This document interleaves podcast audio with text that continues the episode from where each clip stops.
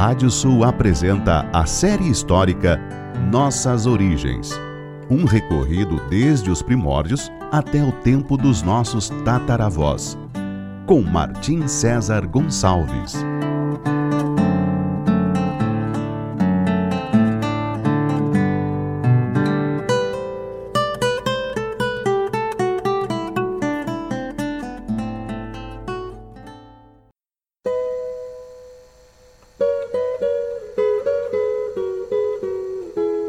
Série histórica Nossas Origens da savana africana até a pampa ameríndia. Capítulo de hoje: A invasão dos visigodos na Ibéria. Nas décadas finais do Império Romano do Ocidente, três povos bárbaros foram seus maiores adversários: os hunos, os vândalos e os visigodos. Todos eles invadiram a Península Itálica e dois deles, vândalos e visigodos, saquearam a própria Roma.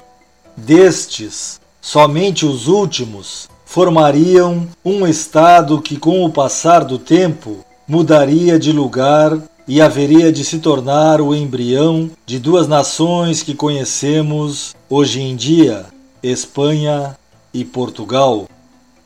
Alarico, o grande rei que invadira a cidade eterna em 410, morreria logo em seguida ao saque e seria sucedido por Ataúfo, seu cunhado, quem levaria seu povo para a Gália e casaria com sua refém Gala Placídia, a irmã do imperador Honório. Porém, Ataúfo seria assassinado por seus súditos em Barcelona. Seu sucessor, Sigerico, o beneficiário desse regicídio, também foi logo morto, surgindo um rei visigodo chamado Vália. Este soberano marcaria uma mudança definitiva no assentamento dos visigodos no território do império. Primeiramente, ele assinou um tratado com Honório, devolvendo sua irmã Gala Placídia, bem como se comprometendo a expulsar os povos bárbaros que tinham invadido as terras romanas da Ibéria. Naquela península estavam suevos, alanos e vândalos, estabelecidos ali desde 409. Em contrapartida, o imperador Honório se comprometia a entregar uma quantidade de suprimentos, além de reconhecer a situação política dos visigodos em terras que hoje pertencem ao oeste da França, com capital em Toulouse. Estava assim sendo fundado o reino visigodo de Tolosa. As hostes dos visigodos de Valha derrotaram então os suevos, além de praticamente exterminarem o clã dos vândalos cilingos, que estava no sul, e os alanos, que estavam na Lusitânia. E limpariam toda a Ibéria dos outros povos bárbaros remanescentes se não fossem chamados por Honório, talvez pelo imperador temer o poder crescente dos visigodos. O rei Vália morreria em 418 e quem realmente desfrutaria da formação do reino de Tolosa seria Teodorico, genro do grande rei Alarico. Ele governaria seu povo por mais de três décadas expandindo o território de seu reino, além de enfrentar seguidamente os romanos, que algumas vezes estavam sob o comando do general Aécio.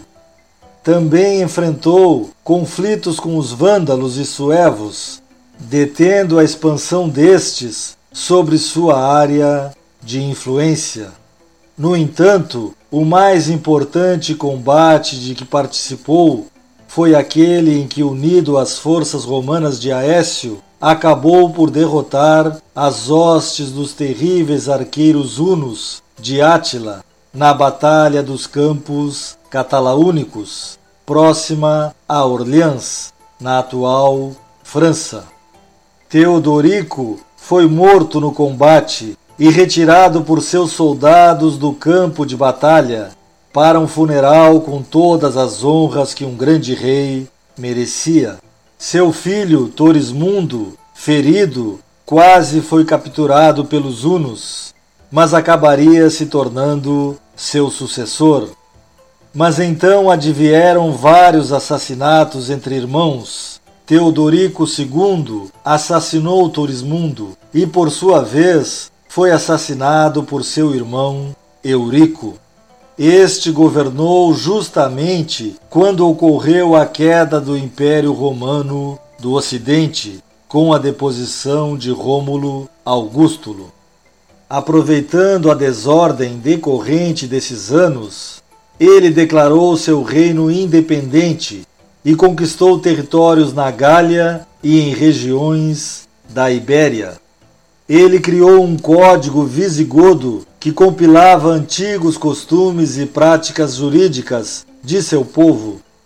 A sua foi uma época de prosperidade para os visigodos, porém, ao morrer, seu filho, Alarico II, não teria a mesma sorte.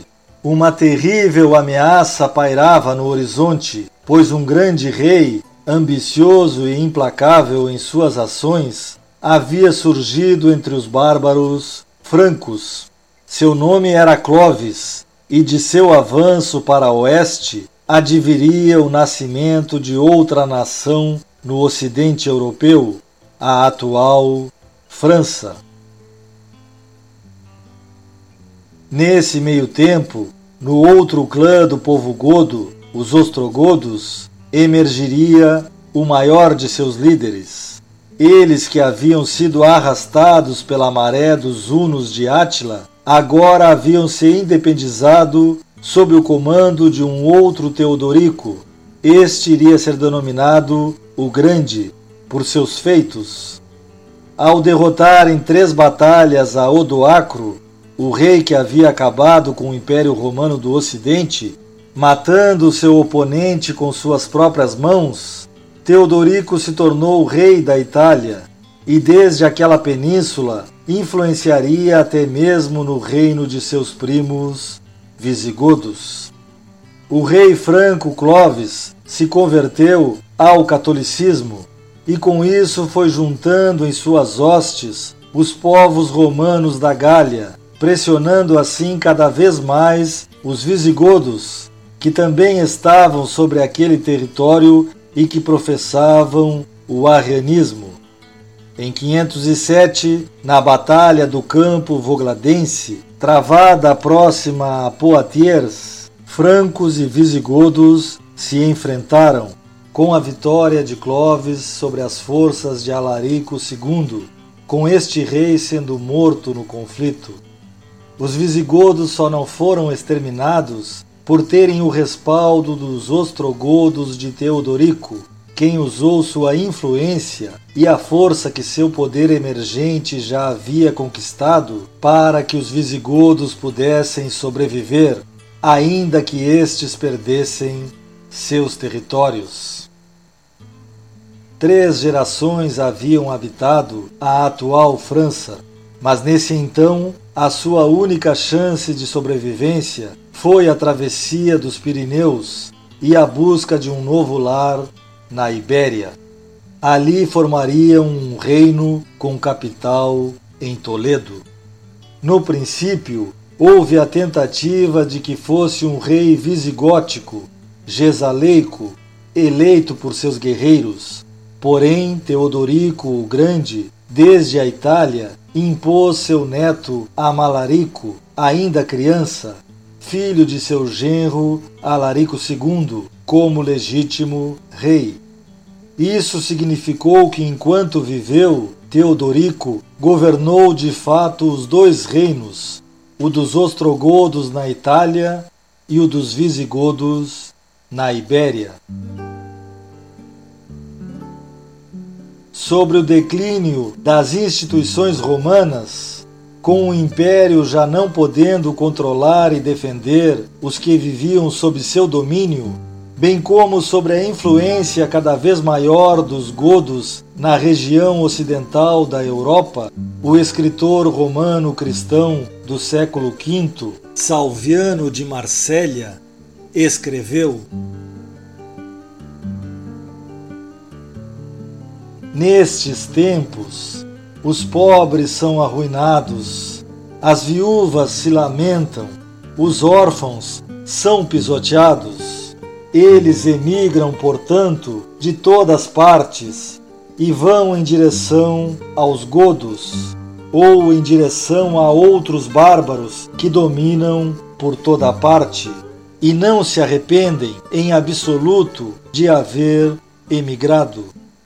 Ao contrário, preferem viver livres sob uma aparência de escravidão a serem escravos sob uma aparência de liberdade.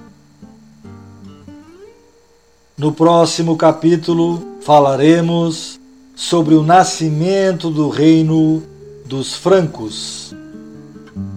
Até lá!